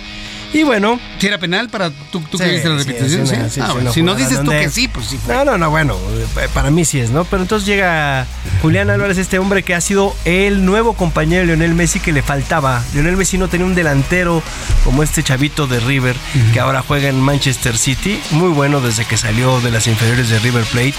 se le veían cosas buenas. Y bueno, llega esta jugada en donde los croatas se descuidan. Y ahí se acaba el partido porque a unos minutos ¿sí? Otra vez Julián roba el balón, ¿sí? La defensa en un tiro de esquina mal cobrado. ¿no? el primer tiempo todavía es el, 1 a 0, acuérdate. Ah, ah es el, segundo. El tiro, el tiro de, este, de esquina mal cobrado y de repente en un rechace pues los agarran en un contragolpe desde el área, los argentinos salen corriendo, eh, la va llevando, si no, me, si no mal recuerdo, si no es Messi, Enzo Fernández, se va yendo y de repente les quitan el balón otra vez y le queda al jugador, a Julián, y se va y tiene la suerte de los dos rebotes le quedan y ya cuando llega enfrente el portero lo fusila y pone el 2 a 0. Y luego una genialidad de Messi al minuto 53 de jugada pegada a la banda derecha, donde hace un regate espectacular, haciendo la finta de que va para adentro y se va hacia afuera y ya no puede hacer nada Guardión, el defensa de los croatas. Y viene una diagonal retrasada. Llega otra vez Julián Álvarez y pone el 3 a 0 definitivo. Y Croacia creo que se murió de nada. Un equipo que pensábamos que iba a ser un rival más competente o más fuerte. Y no. Que le iba a dar más pelea a Argentina. No, no le dio. Pero veo que los croatas también como que se impactan con las rayitas azules y blancas. Pues mira, no tanto Messi. así. Yo, yo, yo creo que también fue un equipo que se volvió ya viejo. El croata. Y no hay que demeritar la victoria de Argentina, pero sí decir que se volvió viejo el equipo croata. Un Modric de 37 años, Perisic, varios que habían estado dos o tres ciclos mundialistas. Y bueno, Argentina hizo algo que tenía poco tiempo. Scaloni es bien interesante la historia del entrenador. Él no tiene club en primera división ni en segunda. Él trabaja para la AFA, que es la Asociación de Fútbol de Argentina. Trabaja para ellos y le dieron a- a- el comando de esta selección con también este el payasito Aymar, que es muy conocido y muy querido en Argentina. Y además es el ídolo de Messi, el payasito Aymar. Un jugadorazo que salió de River Plate y que desgraciadamente eh, ya en el extranjero no le fue tan bien, jugó en Valencia. Gran jugador de la época también de Saviola. Ahí lo toma Scaloni y empieza a jugar el equipo argentino. Venía muy mal, empieza a jugar el equipo argentino, pero hizo algo. No le temblaron. No le tembló la mano, ni las piernitas, ni nada. Y tuvo los blanquillos suficientes para quitar vacas sagradas de la selección argentina. Sacó a los viejos y metió a los jóvenes. Y tú ves a la selección argentina hoy, es una selección joven. El más grande es Lionel Messi con Di María. Son gente grande. Vamos a ponerlo. Los demás, y uno que otro como Tamendi, los quitó. Y metieron jóvenes. Tú ves la dinámica de Argentina, es un equipo muy rápido. Es un equipo que te está este, hostigando todo el campo. Todo el campo, tosudo, fuerte, te está correteando. Tagliafico hoy lo vimos corretear a su lateral. Lateral izquierdo subía, bajaba. O sea, te están mordiendo, te están aventando, te están pegando.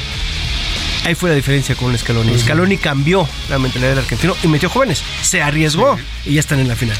Precisamente a mí me llamó la atención la velocidad de Argentina el día de hoy. Qué, qué, qué bárbaro, está en todos lados. Y de repente cruzó por mi mente algo que te quiero preguntar. Dígamelo. ¿Les hacen prueba antidoping? Sí, claro, todos. ¿Pero por sorteo? Hay sorteo, todos? no, hay sorteo, hay sorteo, te hacen un sorteo de la FIFA y pide, a ver, pasas, pasas, Porque pasas. ese desempeño físico está. y dejas tú. Mira, es que ha cambiado también el fútbol. Antes el fútbol podías ver a una persona gordita, ves, ves el físico de Maradona y podías estar en la cancha. Hoy son atletas de alto rendimiento. Tú ves los cuerpos, están sí, trabajados todos. O sea, son tipos que no tienen este, grandes porcentajes de grasa, son tipos que tienen dietas especiales, son tipos que llevan con cargas. O sea, tú vas a un gimnasio de un equipo y no cargan lo mismo todos, ¿eh? Este va a cargar esto, este va a comer esto, este lleva ciertos descansos. O sea, ya es una medicina deportiva personalizada. O sea, tú puedes lograr esos cuerpos, o sea, cualquiera de nosotros, ¿eh? Con dieta, sobre todo la dieta. La dieta es muy importante, tra- traen un déficit calórico, que eso es bien importante, ya luego si quieres lo platicamos. Déficit calórico. Y también hacen mucha pesa, ojo, porque se dieron cuenta que no nada más es el cardio, la pesa te sirve mucho para no lastimarte. Y las pesas te ayudan mucho para bajar grasa. Grasa. El cardio pensábamos que era el que quitaba la grasa. No, las pesas. Pesas, o sea, necesitas empezar a meter peso para bajar grasa y le metes también lo que es el cardio, ¿no? Entonces tú los vas viendo y vas, eh, eh, eh, los vas trabajando. Entonces tú sabes a tus jugadores. Y ahora con toda la tecnología que hay, hay unos este, medidores que te pones, eh, que les ponen en las playeras acá atrás y tú los ves en unas cajitas. Ahí te van checando cómo va tu jugador.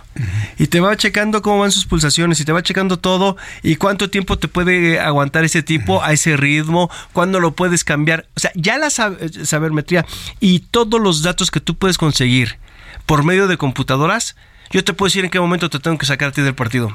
Y en qué partido te tengo que sacar. Porque si no te me vas a lastimar. Porque si no esto, porque si no el otro. O sea, ya hay forma de poder hacer, ¿eh? sí, la tecnología ya en el deporte, de hacer super equipos. Y no nada más pasa en el fútbol, pasa en el básquetbol. Lo- eh, el equipo de, Golden State Warriors, que han sido campeones en los últimos años varias veces, usan también eso. Mucha tecnología en el deporte. Y tienen a ver quién tira bien, quién tira esto, cómo está cansado, y cómo. O sea, y de eso te ayudas. Entonces, eso ha cambiado también mucho el deporte. Por eso hoy ves que hay equipos que son súper dinámicos. Tú vas a ver mañana a los marroquíes. Son igualitos. Corren los 90 o los 120 minutos. Hoy los croatas estaban muy cansados. Hoy sí ya les pegó el tener dos partidos de 120 minutos más los penales. Japón y Brasil sí estaban físicamente ya disminuidos. Ya los veías. Eh, No sé si sea eh, eh, la cuestión de el aire acondicionado, porque hay que recordar que el aire acondicionado en Qatar estaba también en el campo. O sea, el estadio estaba frío. Climatizado. Climatizado todo. El estadio. Todo, todo. O sea, todo. El campo de juego. Es más, hubo gente que llegó un momento en que tenían que llevar chamarra al estadio. Afuera estaba el calor. Adentro tenías frío. Entonces, los jugadores no sintieron los cambios de temperatura. Entonces, pero también, ojo, el aire acondicionado, la humedad también es, te puede matar. O sea, ya cuando llega un momento, esa humedad, todo esto, y creo que los croatas hoy lo pagaron. Pero bueno, Argentina, sin ser un fútbol tan, digamos, vistoso, fue efectivo cuando tuvo que ser. Y le alcanzó y le sobró. Y pudieron haber sido, ah, pudieron haber sido cinco goles, ¿eh? Y los croatas, la verdad es que tampoco tuvieron llegadas. ¿Cuántas contamos? ¿Dos? ¿Tres? Sí, no, muy, muy, muy pocas. Sí, la verdad se veía un equipo muy superior a Argentina. Yo no perdía la esperanza de que remontaran tres goles los croatas. No, no, hombre, no, no, no, no, no, no era imposible. Mira, Era yo, imposible, yo te voy a decir una cosa. Cuando cayó el segundo gol, era así como, eh, así, apaguen la tele y vámonos. Ya, Sí, o ya, sea, ya. no había forma. Sí, Creo- yo le perdí interés cuando iban ya 2-0, ya le perdí interés. Y yo creo que hasta, hasta los mismos croatas fue así como de, "Mm, mm, bueno, intentamos y ya. O sea, llegamos hasta semifinales. Oye, es muy loable lo que han hecho estos cuates con tan poquita historia que tiene como país Croacia, ¿eh? Ajá, O sea, amigo, han llegado a semifinales ya en tres ocasiones. Sí. Tres ocasiones, ¿eh? O sea, se dice fácil. Llegar es lo complicado. Sí. Y ya estuvieron el, el- el año pasado, el, mundial pasado, pues estuvieron en, la final. Ahorita llegaste a la semifinal. O sea, vas a quedar entre los primeros cuatro equipos del mundo. Si fuera el ranking como debe de ser. Claro. O sea, Croacia debería estar en el cuarto. Ahorita sería el cuarto lugar, esperando qué pasa mañana con Marruecos y Francia. Dependiendo de ese resultado, si hay más goles en contra, bla, bla, bla, podemos ir. Pero el cuarto lugar del mundo sería Croacia. Oye, bajaste dos lugares. Eras el segundo lugar y bajaste al cuarto. Sí, bueno, pues sí. Pero te mantienes dentro de los primeros cuatro. Sí, estando en la elite. Sí. México no llegó ni al cuarto partido. Amigo, ¿por qué tienes que abrir otra vez esa herida? Esa herida. Ya la sí. estábamos cerrando. Le, ya. le- le- le puso un poquito de limón. más sal. Ma- mañana Francia, Marruecos. A la una. ¿Gana Marruecos? Híjole, hoy te podría decir que ya no. O sea, si esa sorpresa estábamos esperando hoy de Croacia, pues creo que van a ganar los que siempre ganan. Creo que Francia, yo, yo le voy a Francia, es mi Sí. equipo desde el inicio de este campeonato. Sí, a mí también me gusta y varios Francia. años lo he visto. Pero y no seguido. con malos ojos un triunfo de Marruecos. Ah, no, tampoco yo. Tampoco yo lo vería mal. Y, y te voy a decir por el bien del fútbol. Sí. Ver otro equipo. Sí, Uno ver nuevo. Alguien nuevo. Como Croacia, que lo vimos nuevo. Francia ya había estado en una final. O sea, ver otro equipo. Pero creo que, mm, creo que va a imperar el. eh, los grandes equipos saben ganar estos partidos. Esa es la diferencia. Y no son las playeras, tienen el carácter, tienen todo. Los grandes equipos saben jugar estos juegos. Valga la redundancia. Y creo que ahí vamos a ver a Francia. Francia está tomándose el juego muy en serio porque ya vieron que no pueden salir como contra Inglaterra. ¿eh? Los ingleses porque Harry Kane falla el penal. Pero en una de esas te eliminan. Sí, sí, sí. Y tuvieron varias llegadas los ingleses. Yo, Entonces, yo pienso que jugó mucho mejor Inglaterra. Sí, que Francia. claro. Francia Sí. estaba muy marrullero, muy, sí, no, muy, muy duro. como, como dicen en Sudamérica, muy canchero, ¿no? Muy esperando, haciendo tiempo, Sí, saben su poderío mucho. y todo esto. Pero mañana les va a costar, ¿eh? O sea, bueno, podríamos decir mañana les va a costar y nos sa- sale otro fiasco como el de hoy y pues Francia pasa caminando, ¿no? Sí, que, que eso es lo que puede ocurrir, ¿no? Que se impacten los marroquíes y pase caminando. Pero yo sí tengo esperanza de que Marruecos... ¿Crees? Yo, mira, ya luego. Son tantas cosas que uno puede decir. Yo, yo sí de repente me quedo pensando en si realmente el fútbol Bueno, ya no me quedo pensando si está arreglado todo. O sea, ¿tú, piensas que todo está no, no, a ver, no, a ver, no, no, no, ya me estás confundiendo con el que está en espien, amigo. Ah, no, no, con no. el chaparrito que trabajó contigo, no. Ah, Yo no, digo que amaños de partidos y que todo el tiempo es amaño de partido. Pero existe la Y que posibilidad. esto, bueno, a ver, de, de que la corrupción en todo el mundo está a la orden del día, podría. Pero veo muy difícil que haya una corrupción. Él decía que el partido de Estados Unidos e Inglaterra estuvo corrupto, ¿no? Ajá. No, pues no, pues cómo, cómo. Pero mañana todo la lógica indica que gana Francia, pero puede hacer la hombrada Mar- Marruecos. Eh, Para mí indica pasar. eso. Para mí indicaría que Francia, siendo Francia, siendo un equipo que sabe jugar estos partidos, que lo vimos contra Inglaterra, que supo, terminó, no, bla, bla, bla, Debería ser. Te puede ganar el, el- el poquito miedo escénico. Es que también hay que ver cuando Marruecos va perdiendo. Ajá. No lo hemos visto así. Sí, no, no, no lo hemos, no lo hemos visto. Si Marruecos le metes un gol rápido, ¿qué va a pasar? Marruecos va a cambiar toda la dinámica, se va a abrir, va a perder eh, el orden. ¿Qué haces? O sea, tenemos que ver esas circunstancias. Mira, el- el- los deportes son de momentos, amigos, como todo en la vida, son momentos. Sí. Y hay que tomarlos. Los equipos que son los grandes son los que saben tomar esos momentos. Los demás, ¿crees que va a llegar otro? No. Los partidos se van jugando por momentos. Argentina tuvo su momento y metió tres goles. Croacia tuvo su momento y no los metió. Esas, esas son las cosas Sí. que tenemos que ver también. El deporte también es de momentos y lo hemos visto en el fútbol, béisbol, fútbol americano, básquetbol, cómo los partidos van cambiando. Y es donde debes de saber aprovechar el momento tuyo. Aprovechalo. Roberto San Germán, muchas gracias por el análisis de lo No, ocurrido hoy y lo que visualizas para el día de mañana. Pues ya mañana estaremos aquí platicando Sí. contigo para saber cuál es la final. Ma- sí, ya mañana platicarnos cuál va a ser la final y el partido por el tercer lugar. Ya mañana me platicas si se tiene sentido o no, si no tiene sentido. Gracias, Roberto. Gracias a ti. Mensajes, regreso. Escucha las noticias de la tarde con Jesús Martín Mendoza. Regresamos. Continúa Heraldo Noticias de la tarde con Jesús Martín Mendoza.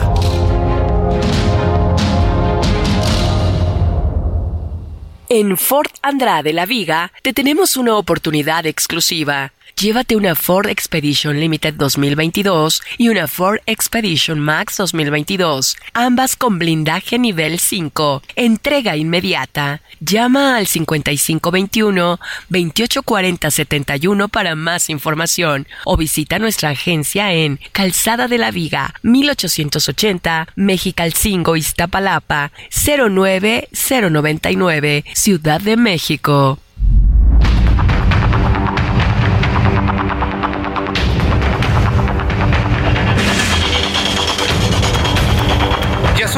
7.31, las 7.31 hora del centro de la República Mexicana. A lo largo de nuestras vidas co- coexistimos, convivimos con una gran cantidad de marcas con una gran cantidad de empresas.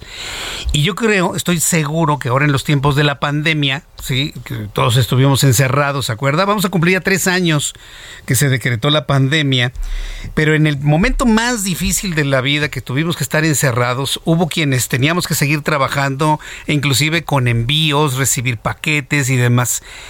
Y una de las empresas que en la pandemia, lejos de contraerse, por lo tanto creció ante esa demanda de servicios de envío, de paqueterías y demás, fue la empresa DHL. Usted seguramente la conoce, ha visto sus vehículos de color amarillo por toda la República Mexicana.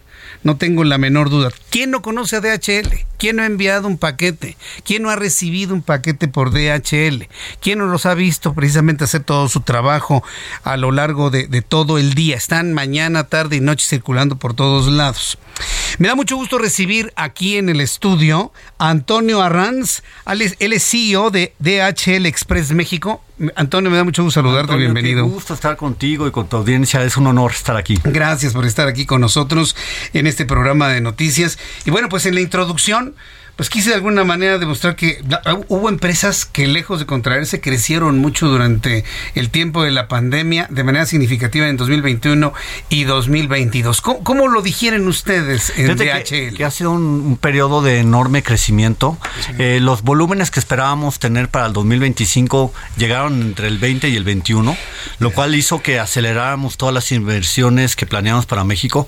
Nosotros habíamos comprometido 500 millones de dólares de inversión en un plan sexenal eh, que se comprometió con el presidente. Y eh, en junio fuimos con el presidente a decirle hemos cumplido a la mitad del sexenio ya invertimos 500 millones de dólares por todo esto que, que, pasó con la pandemia y obviamente también hay un negocio muy importante que es el negocio internacional que DHL tiene dos negocios el internacional y el doméstico.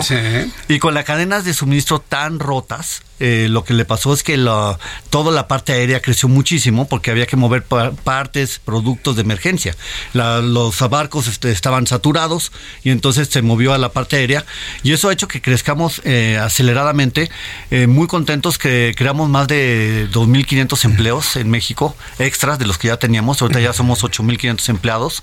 Y la verdad somos muy muy contentos de que de, apoyar. También trajimos las vacunas, ah, que esa fue, esa fue todo un doctor doctorado en logística, ¿eh? porque eh, fue un tema de coordinación entre la productora, los, el gobierno y conectar el, que esas vacunas tienen un trato especial de temperatura y tuvimos que hacer unos cambios en los aviones y en el proceso súper interesante para que pudieran llegar. O sea, tuvieron que adaptar los aviones para no perder la cadena de frío. Así es. y mantener en buen estado las vacunas. Los aviones nada más es un tema interesante. Los aviones tienen, hay que adaptarlos para que todo momento puedan transmitir, las cajas puedan transmitir en tiempo real qué le está pasando, porque si había un cambio de temperatura, ya las vacunas no sirven.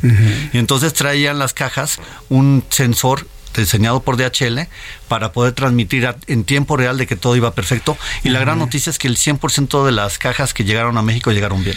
Esa es una muy buena noticia. ¿Cuántas aeronaves tiene la flota de DHL? En, en México tenemos para el servicio doméstico 12 aviones. 12 eh, aviones. Llegan 11 aviones para el negocio internacional y en el mundo tenemos cientos de aviones y con, con negocios y partnerships con muchas compañías. No, pues son en vida de muchas aerolíneas. Sí, bueno, eh, tenemos negocio con todas las que te puedas imaginar, hacemos negocio. Bueno, eso me parece muy bien. ¿En dónde radica el éxito de DHL? ¿Por, qué tiene ese crecimiento? ¿Por qué tiene relación con todas las aerolíneas, con todas las agencias de autos, con todas las empresas? ¿Dónde está el secreto? ¿Dónde está lo que ustedes hacen? Tenemos una estrategia muy clara y nosotros empezamos con gente motivada. Ah, Muchas empresas empiezan de, empiezan del lado de no, pues hay que ser rentable. Nosotros empezamos con gente motivada. llevamos tres años seguidos siendo Great Place to Work número uno en México. Un gran honor, porque los empleados son los que te dicen si realmente están motivados o no. Y entonces, si tienes gente motivada, la segunda columna es gran calidad de servicio. Y entonces lo que todos los días por lo cual ah, nos levantamos y vamos es dar una extraordinaria calidad de servicio. Y si tienes una extraordinaria calidad de servicio, la, tercera columna es red rentable. O sea, ganas dinero. E, e, es una ecuación bastante sencilla. Muy sencilla, muy fácil de entender por todos. Gente motivada. Y, yo quiero decirle a los empresarios que me escuchan, si quieren replicar precisamente el éxito de un DHL, punto número uno, que su gente esté motivada. Así es. Suena fácil decirlo. ¿Cómo logran motivar a la gente? Primero es que ellos sientan que hay un futuro para ellos y para sus familias. Nosotros, por ejemplo, llamamos la familia de HL. Entonces es, nosotros decimos, es un trabajo duro, porque es muy duro ser courier entregando 100 paquetes en un, en un día. El pero al final eres recompensado, eres reconocido y, nos encanta hacer muchas cosas. Por ejemplo, tenemos el Día de la Familia, trajimos en la Arena México 12.500 empleados y familiares viendo unas luchas libres para ellos. Entonces se sienten muy contentos porque se sienten reconocidos. Tenemos a los supervisores que llevan un trabajo muy duro de, de coordinar a toda la gente, les hacemos el Día del Supervisor, hacemos entrenamientos especiales y es, ellos el centro que ellos si son exitosos somos exitosos. Y también tenemos un tema mucho de diversidad. Estamos trabajando muchísimo en diversidad porque la diversidad es lo que hace exitoso al mundo. O sea, el, que tú y yo seamos distintos, eso es lo que nos hace exitosos. Y cuando tú no tienes diversidad, eso lo que te hace es ser muy centrado, no ver, no ver más allá de lo que ves.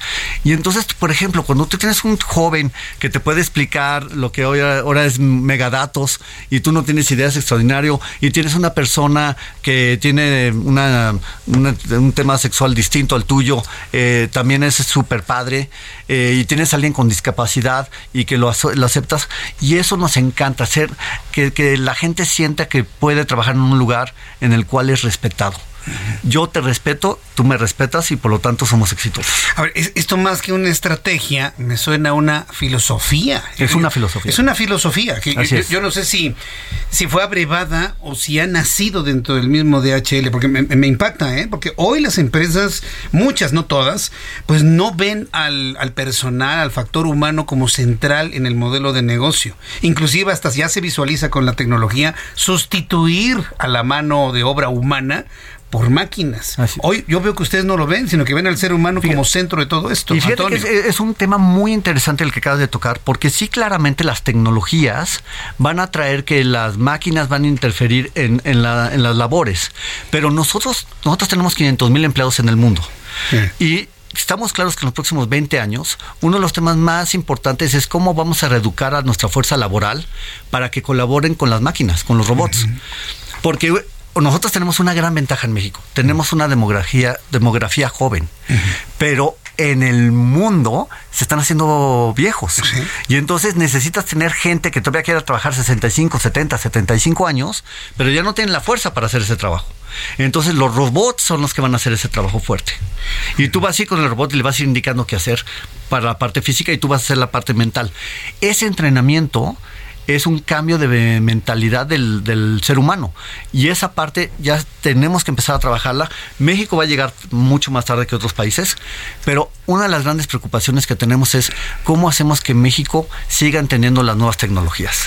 Eso es muy interesante porque no se ve entonces la tecnología como una forma de sustituir al humano, sino de complementarlo, Así de poderle ayudar en su tarea. Finalmente la tarea la va a seguir siendo el humano con la fuerza de la máquina, del robot, de la tecnología. Así es. Hay un estudio que hicieron que en los próximos 10 años se van a perder 80 millones de puestos por tecnología, pero se van a hacer 90 millones de 90 millones de puestos más que necesitan eh, que aprendan a manejar a la tecnología. El operario de la máquina. Exacto. Entonces, esa parte si México logra dar ese salto a evolucionar la educación, a adaptarse, vamos a ser muy exitosos. Si todavía usamos la educación antigua de que aprende la rajada, ¿no? A, tablazos, no vamos a funcionar. Esta es una parte interesante. Estoy conversando con Antonio Arran, CEO de DHL Express México. ¿Cómo, ha logrado salir adelante DHL con los cambios en la política y en la economía de nuestro país en estos últimos años? ¿Cómo lo han logrado para mantenerse pues creciendo como si nada pasara? Nosotros somos una empresa que confiamos mucho en México. Creemos en, México. Vamos a hacer dos anuncios enormes eh, en el primer semestre de 2023, en el cual esos dos anuncios hacen que el compromiso se dé por los próximos 20 años. Entonces, nosotros vamos pensando mucho más allá de, lo que te pueda pasar en dos o tres años. Nosotros vamos pensando qué es lo que tenemos que hacer para ser exitosos en 20 años.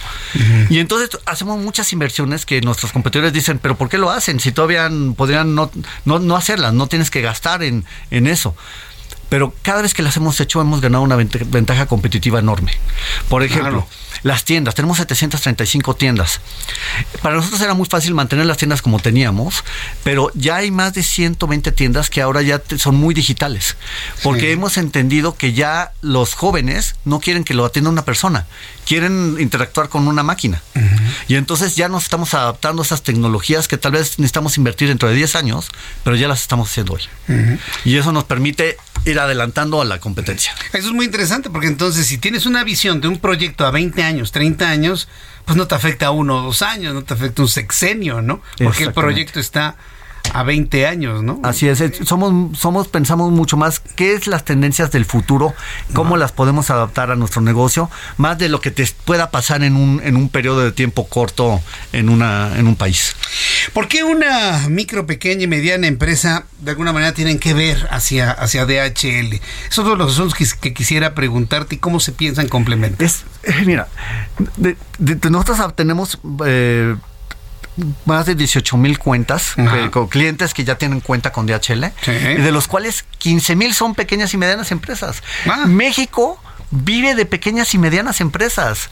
o sea, y el mundo, ¿eh? El mundo en general vive de pequeñas y medianas, pero siempre hablamos de las empresas grandes y, eh, nos encanta grandes corporativos. grandes corporativos y nos gustan los títulos de grandes corporativos.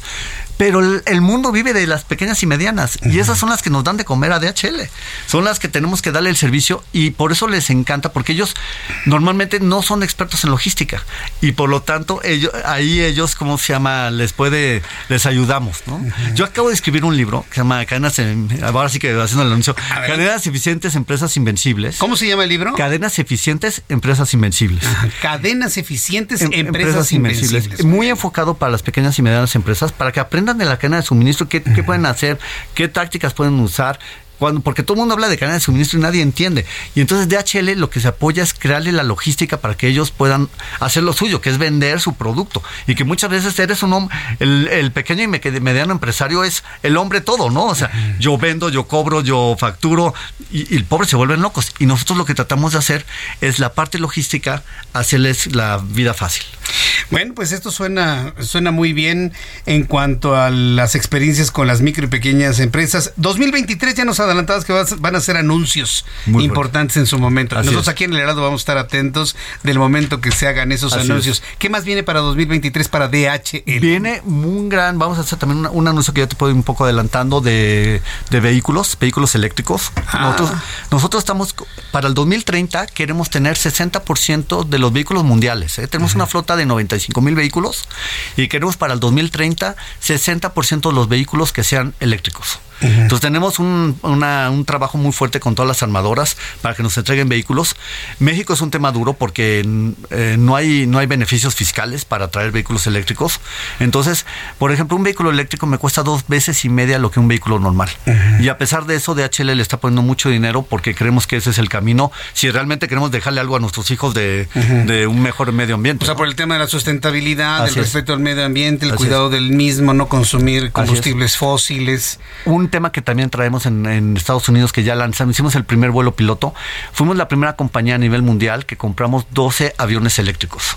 Mm, qué ah, bien. No, el avión eléctrico eh, comercialmente como lo conocemos creemos que va a llegar en el 2035, 2040, pero nosotros ya empezamos a tener ahí porque alguien tiene que hacer el gasto para que realmente empiecen las startups a, tomar y apostarle esa tecnología. Apostarle esa tecnología y 12 aviones compramos y ya hicimos el primer vuelo 400 kilómetros de, distancia entre, pequeñas ciudades, pero ese es, ese es el cambio que tenemos que hacer. Pensar lo que yo te decía, pensar en 20 años, no pensar hoy. ¿Qué tenemos que hacer para que dentro de 20 años este mundo sea mejor?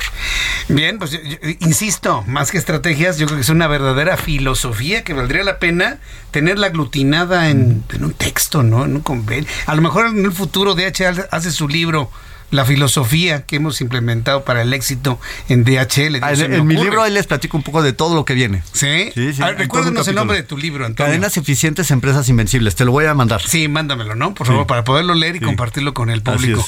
Ha sido un deleite platicar contigo aquí en el Heraldo, estimado Antonio. Muchísimas gracias y un, buenas noches a todos y que tengan un gran 2023. Sí, igualmente, un gran año para DHL, para ti y para toda tu familia, Antonio. Muchas gracias. Ha estado con nosotros aquí Antonio Arranz CEO de DHL Express México. Esta es tu casa. Muchas gracias. Gracias por estar aquí.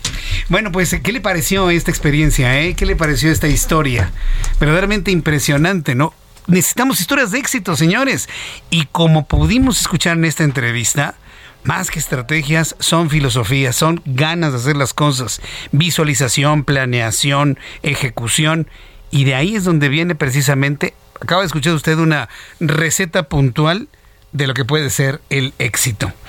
Que te vaya muy bien, Antonio, que te vaya muy bien. Son las 7 con 46, las 19 horas con 46 minutos hora del centro de la República Mexicana. Le invito para que me dé sus comentarios a través de Twitter, arroba Jesús Martín MX, a través de YouTube, en el canal Jesús Martín MX.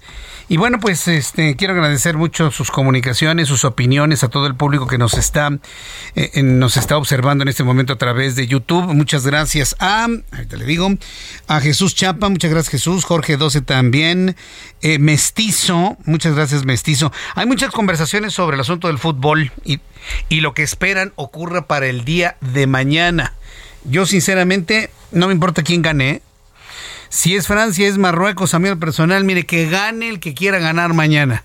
Yo lo que quiero es que no llegue Argentina a la final.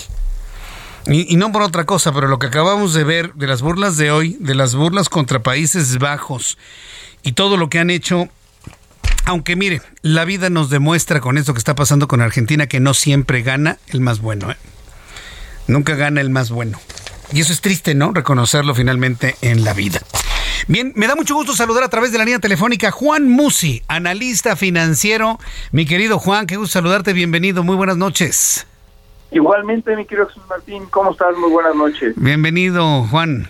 ¿Qué nos tienes el día de hoy? Oye, pues te cuento, eh, de nuevo buenas noticias. Ah. Creo que hay que tocarlas con prudencia. En Estados Unidos el dato de la inflación se publicó hoy. Yo creo que es sin duda el dato más importante a, conocer en, en, el mes de diciembre, este que se dio a conocer hoy, y salió bien. El tema es que es el segundo dato consecutivo que sale bien, y esto no te puede hablar sí de alguna manera de una tendencia, pero no no definitiva. Yo lo tomaría con cautela. Yo todavía no echaría campanas al vuelo. Pero bueno, es, es un buen principio. Ya dos meses consecutivos con inflación por debajo del esperado, no solo en Estados Unidos, pero también en México, en Europa, en muchos países eh, asiáticos, en muchos países también eh, de Latinoamérica. Pareciera, pareciera que lo peor de la inflación ya pasó. Y esto es una muy buena noticia para el mundo. Ahora, mañana le toca a la Fed decidir qué va a hacer con la tasa de interés, con la tasa de referencia, y lo que se espera es que a pesar de que salió bueno el dato, suba 0.50, o sea, ya no 0.75, habla ya de una moderación, pero de ninguna manera esto es una relajación, o sea, no están interpretando esto como ya, definitivamente ya vimos lo peor, entonces ya podríamos darnos el lujo incluso de no subir la tasa para nada.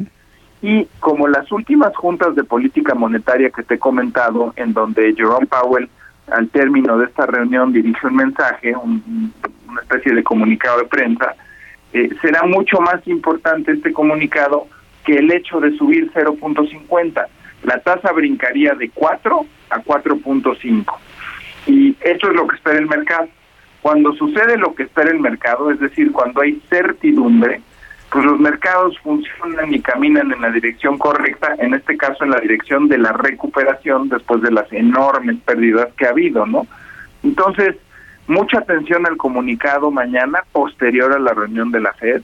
Si hay oportunidad, me encantaría comentar contigo qué pasó con la decisión de política monetaria, qué pasó con el comunicado, porque será vital para el cierre de año también para lo que pudiera ser Banco de México, que también tiene que tomar esta decisión de política monetaria pasado mañana.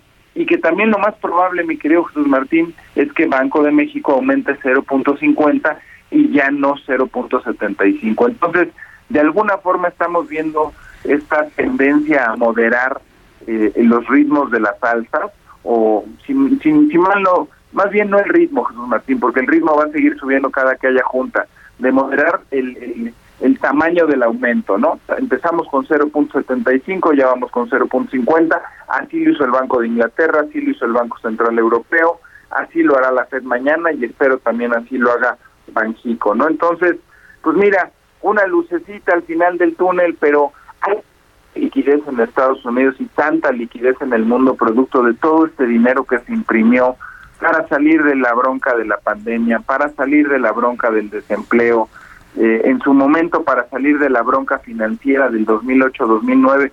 Son ya tantos años imprimiendo tanto dinero, Jesús Martín, que al final, pues esta es la factura que nos tocaba pagar, ¿no? Mucho tiempo con inflación alta. Entonces, me, me, quiero dormir con este buen dato y con esta buena noticia, pero insisto, ¿eh? no podemos hablar de que esto ya terminó. pero ¿qué es lo que ha estado haciendo Estados Unidos para verdaderamente frenar de una manera muy sensible la inflación y tener un dato que no supere el 7.1% de inflación en Estados Unidos, Juan? Yo uso mucho esta explicación que creo que es muy, muy digerible y fácil de entender. Cuando en Estados Unidos vives, prácticamente todo lo sacas a crédito porque las tasas a las que te endeudas son muy competitivas. Aquí, por ejemplo, uno compra una moto ah, en pagos semanales de abonos chiquitos, y no voy a decir en dónde, y acabas pagando el valor de la moto dos veces, a veces pagas el 100% de tasa de interés. En Estados Unidos las hipotecas, cuando las tasas están al 1%, las hipotecas están al 2%. Cuando sacas un automóvil en arrendamiento, porque los norteamericanos ni siquiera los compran, los arrendan, los arrendan a tasas del 4, 5, 6% máximo.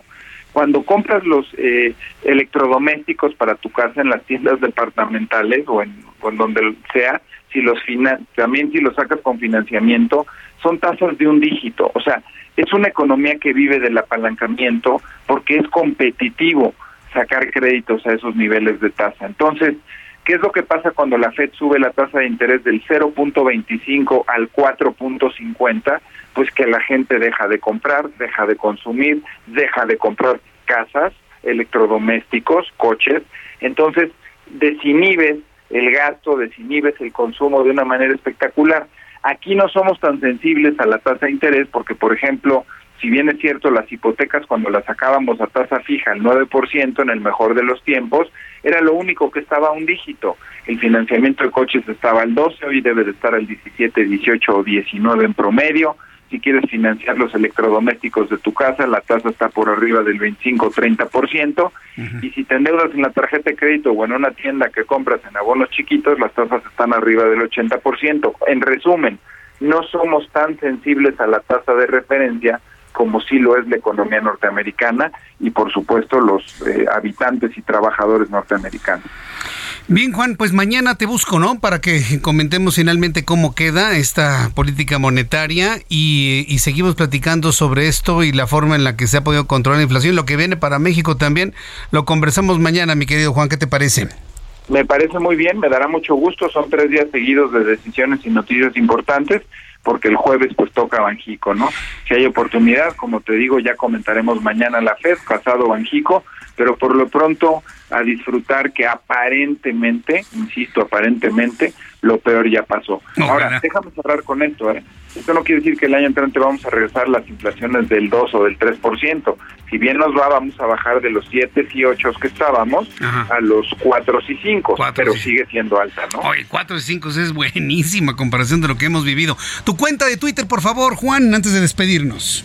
Por supuesto, en arroba Juan S. Musi para cualquier consulta o duda financiera, arroba Juan S. Musi. Te envío un fuerte abrazo. Nos saludamos mañana, Juan. Gracias. Otro más fuerte, Jesús Martín. Cuídate. Hasta mañana. Muy buenas noches. Y con el análisis de Juan Musi, finalizamos nuestro programa del día de hoy. Pero mañana nos reencontraremos a las 2 de la tarde por el canal 8 de Televisión Abierta, 161 de Sky HD, Heraldo Televisión. 6 de la tarde, Heraldo Radio, en las plataformas de radio en México y Estados Unidos. Soy Jesús Martín Mendoza Gracias, hasta mañana. Esto fue Heraldo Noticias de la tarde con Jesús Martín Mendoza.